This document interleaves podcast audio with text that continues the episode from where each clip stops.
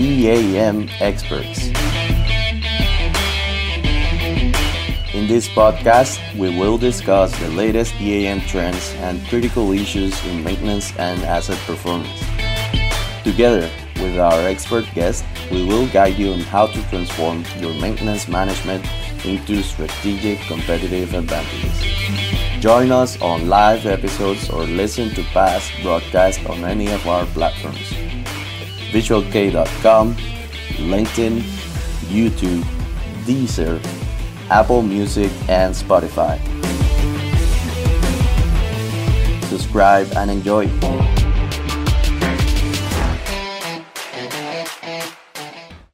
Welcome, everyone. Uh, welcome to the first episode of EAM Experts. My name is Ernesto Perez.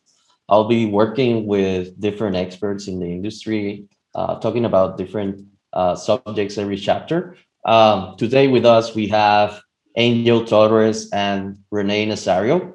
Uh, they're the first experts we're going to present, and they basically know everything that there is about EAM, and they're gonna talk about it. So Renee, Angel, thanks for joining us.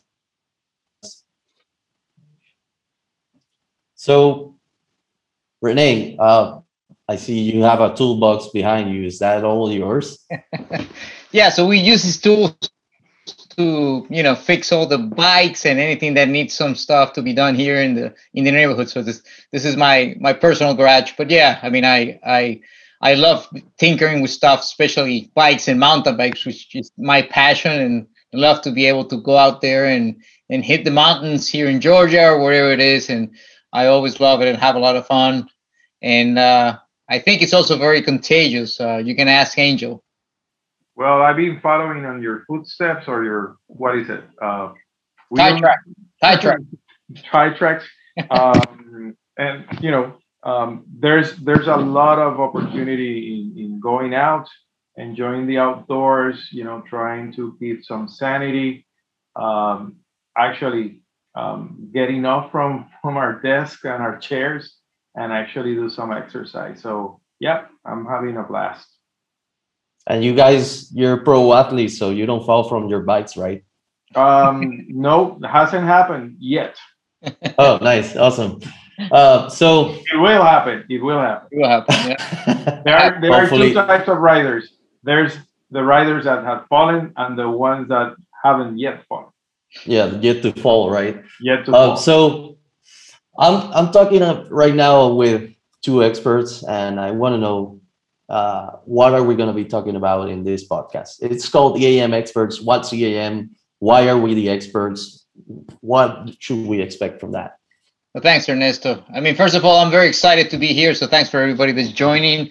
Uh, our idea since we started working with EAM somewhere around 2007 it's it's been that you know we can share the knowledge right? Share the expertise and and our idea here is, is to bring stories right? Uh, of how people are using the software what are the trends and we want to have different um, you know guests coming to the show and be able to talk about their experiences. Uh, there's a lot of you know expertise and tips and tricks and things that are going to be valuable to all the users and also things coming from Infor, right? The mothership, which tells us, you know, where the, the software center and the technology. And I think in our experience and in, in our many years doing this, uh, we gain a lot. And, and the idea is to bring that to a forum where people can listen to it, enjoy it, and add some more. And, and what are your thoughts, Angel? Well, we've been doing this since 2007, right? Um, and basically, that's right after Infor acquired DataStream back in the days. Um, and our team, which is comprised of you know this this great uh, group of people, uh, they spend a significant amount of time just um, learning EAM, tinkering with it, uh, getting to know the functionality, the technology behind it. Uh, but also then there's the, the, you know the street smarts, right? Uh, we've been to factories, we've been to power plants, we've been to obviously everybody has been to a building. Um, so there is a lot of knowledge, accumulated knowledge. Maybe we, you know, if we add up all the years and all the people uh, in the room that have been working with the AM, there's a lot there. Um, and, and obviously, when we go into a customer, there is that process of, you know, sharing knowledge, right? Um, they they talk to us about their industry. They they share with us their concerns, their needs, and then we come in and we say, hey, you know, here's what the software can do, right? And uh, that that kind of opens up the conversation. There are some industries that you know we have had a lot of experience. So typically, when we go in, we don't necessarily have to ask that much because we've been there a million times before. Mm-hmm. Um, but we're always on the lookout for what's next, right? Um, you can say that EAM, which stands for Enterprise Asset Management, right, has been evolving. And from there, we go into like more of the pure asset management. Now we're walking into uh, asset performance management, uh, things like artificial intelligence. So it's it's an, an you know a, a constantly evolving field, and this is the right forum to share what we've learned and what some of our customers have learned and also what ideas are, are coming up right? Um, and then have have a chance to discuss and see you know what's real what's not what's working what's not um, and and probably give you um, you know a couple of ideas here and there. So when you're listening um, you can just get you know those juices flowing. So that's kind of what we're trying to do here. Right and when you're looking for enterprise asset management you necessarily don't know all the capacities it has. Um, you probably are looking for a maintenance software right? But then you learn how far you can get with it right? So um, and you mentioned a couple of those. Uh, so let's talk about who's able to or who should be listening to us right? Uh, who does the eam expert podcast impact? Um, yeah sorry if i may. Um, obviously the first thing that comes to mind is the maintenance manager, right? Uh, these are the people in the trenches, uh, keeping things afloat, keeping things working. So definitely uh, they should be on the front row. Uh, but then you start looking around the, the enterprise, and what you see is people from finance who are looking at the economic impacts of downtime, um, you know, people from inventory management that are trying to keep those spare parts uh, you know, the right amounts, the right spares uh, at the right time so that the machine can keep moving, right? Um, and then lately we have been seeing a lot more of reliability engineers coming to some of our customers. So definitely that's that's uh, a group that uh, should be very interested in what we have to say. And obviously we are very interested in hearing them.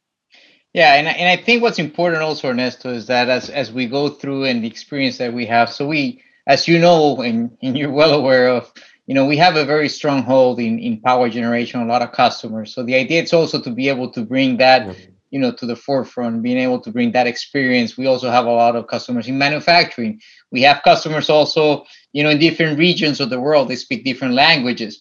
So the ability to be able to to talk and and share that experience every time we have an interaction, every time we have a project, we run into different situations, right? Different problems that need to be solved.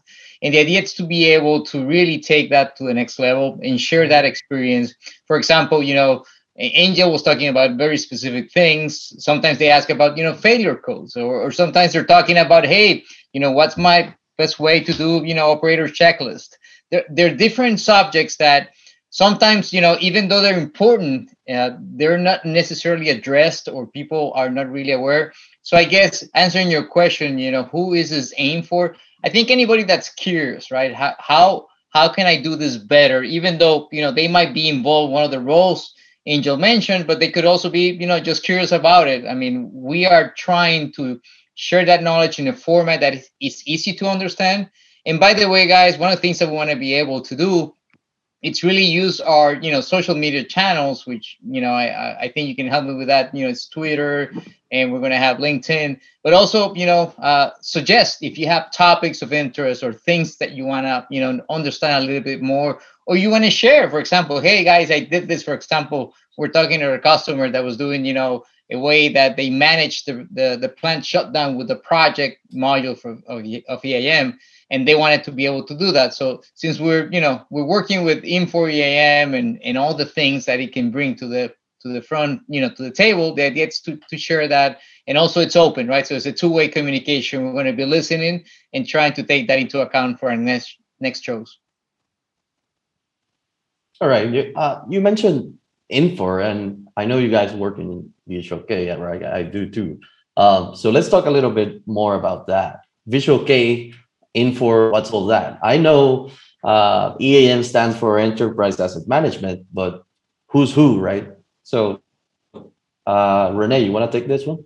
Yep, sure. So when we started Visual K, which was a long while ago, uh, um, you know, over 20 years ago, we started with this vision of being able to serve customers. We started with ERP in the Central American region, and then you can say it in the 90s. in the 90s, right? Some some of you were not even born, but that's fine. It's it's all good. Uh, when we started, we started doing that, you know, Windows type of stuff. Not not really, you know, that was kind of the ooh Y2K and all that fun stuff coming through and and as that was going you know and happening uh, we started serving the market and obviously identified the need for really you know either an eam at that time was more cmms right? Uh, uh, and and the idea was to be able to understand you know how can we serve that market with our tools and technologies to basically you know make the lives of our of our customers better right? Be able to have them be more efficient and operate better. So that that's that's been the the focus. And then we grew right? Angel came into the fold, uh, EAM came into the fold, and then we started growing. EAM has grown a lot. It's been uh, basically, like Angel said, you know, uh, EAM was an acquisition that Infor made of DataStream. I think it was around 2006, right, Angel, somewhere yep, out there. Yep, And then we we got involved in 2007, and we started migrating some of the MP2 customers initially. That that's that's where we started to uh, get our, our teeth into the first EAM implementations, and then it grew from there. You want to take it from there, Angel? Well, probably the, the one thing that, that you haven't mentioned is that uh, Infor has this really good trajectory over the years. And what we're seeing is that it's meant to accelerate. Um, Infor was recently acquired by Koch Industries, and uh, actually Infor falls within the umbrella of the Advanced Technologies Group within Koch, and they're actually really pushing the envelope, right? Uh, we're further accelerating the adoption of artificial intelligence. Um, they have invested in a company out of Israel called, called Percepto, and what they what they have are autonomous drones. So there are many moving pieces that are kind of converging and, and coming together. Uh, and, and, that's precisely the kind of conversation that, that we want to have, right? Everybody can create a work order. That's that's a given. But I mean, how do you go from there? Um, when you look at the typical operation and, and the maintenance group within most of our customers, they're typically a small bunch, right? With a whole bunch of responsibility. so their day to day is not easy because they have all that pressure to keep things uh, running. Uh, and then on top of that, they have to manage, you know, these systems, all these work orders, blah blah blah. But what we're aiming for is to make their lives simpler, right? So, uh, for example, Infor just released uh, a little something called the Super Advanced Scheduler, uh, and it, it brings all these different tools just to make people people's lives a little bit simpler. So that's that's um, I think the advantage that we have in working with Infor. And the other thing is that through the years, we have developed a very close relationship with Infor. And we have, you know, we, we know people from top to bottom, right?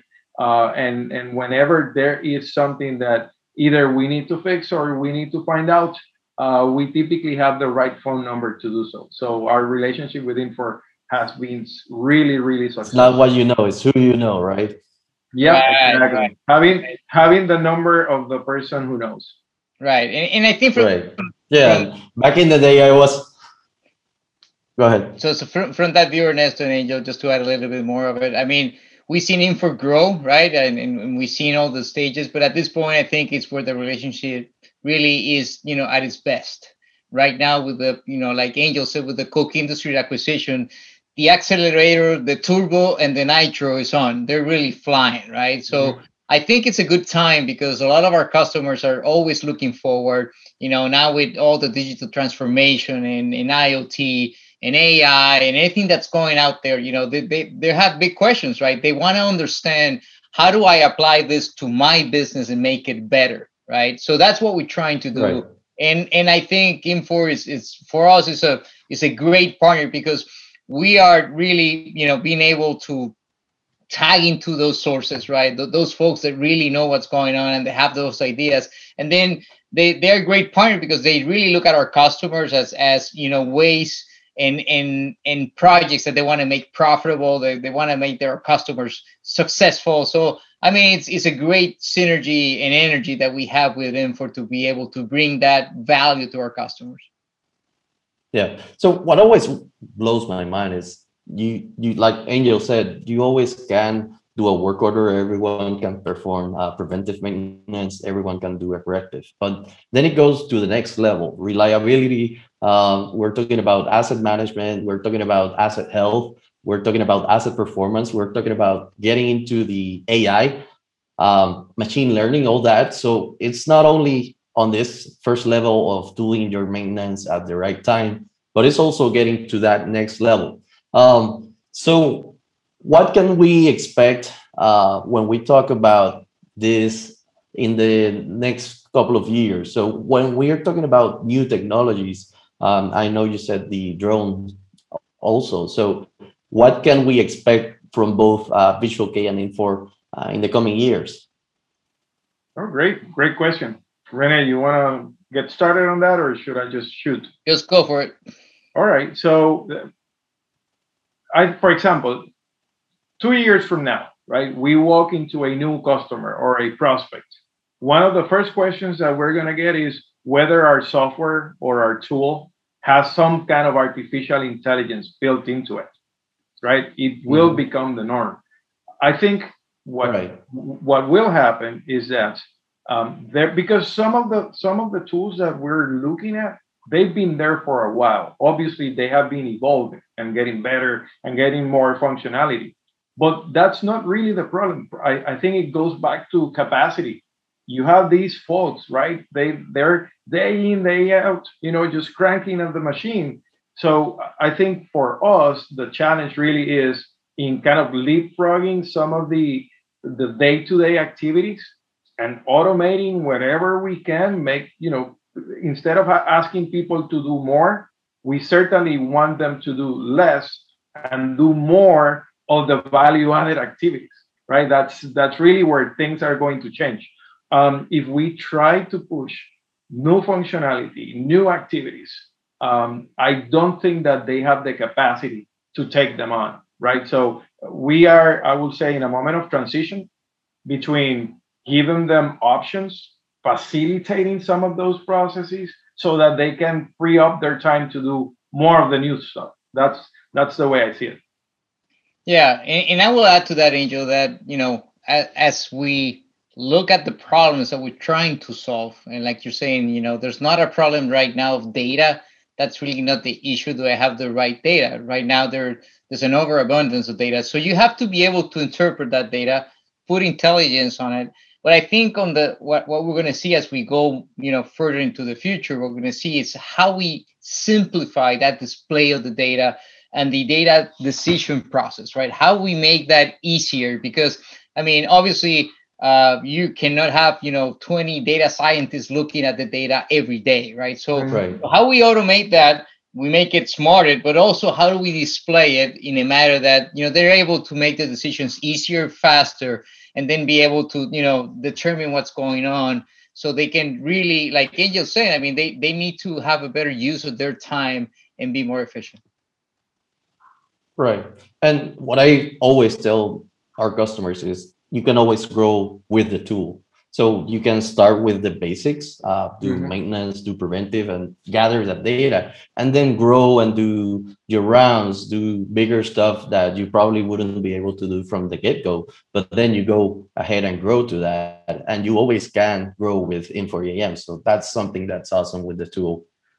So in terms of what the specific podcast is, uh, what should we expect in the next uh, chapters? All right. So what we want to do is to bring some of these topics and and have these kind of conversations.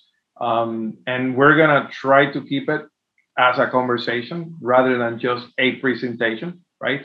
Um, mm-hmm. So we would be bringing in uh, consultants from our team that can, you know, dig deeper into some of these areas. They're actually the people that know.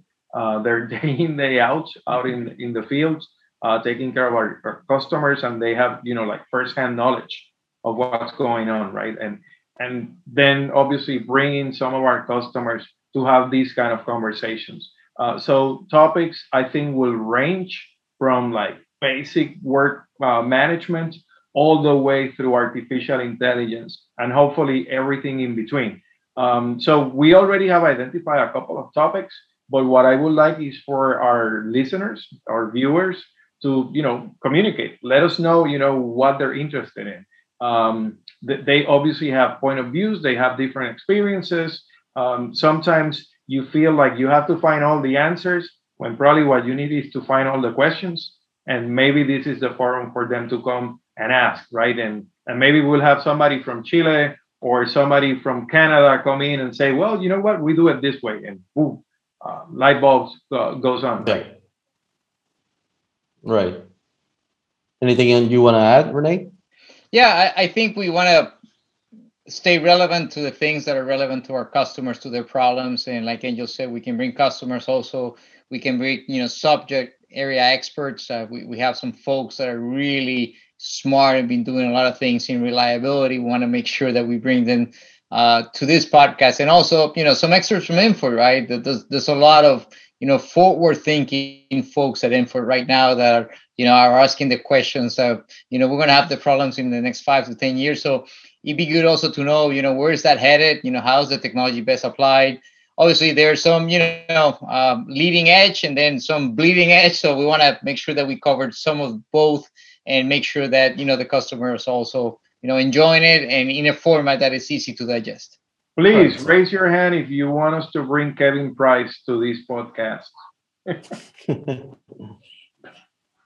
so uh, thank you both angel and renee for joining us today uh, i think it's been a very important very informative uh, podcast. Um, anyone listening, we we are going to be uh, presenting different chapters in the upcoming months.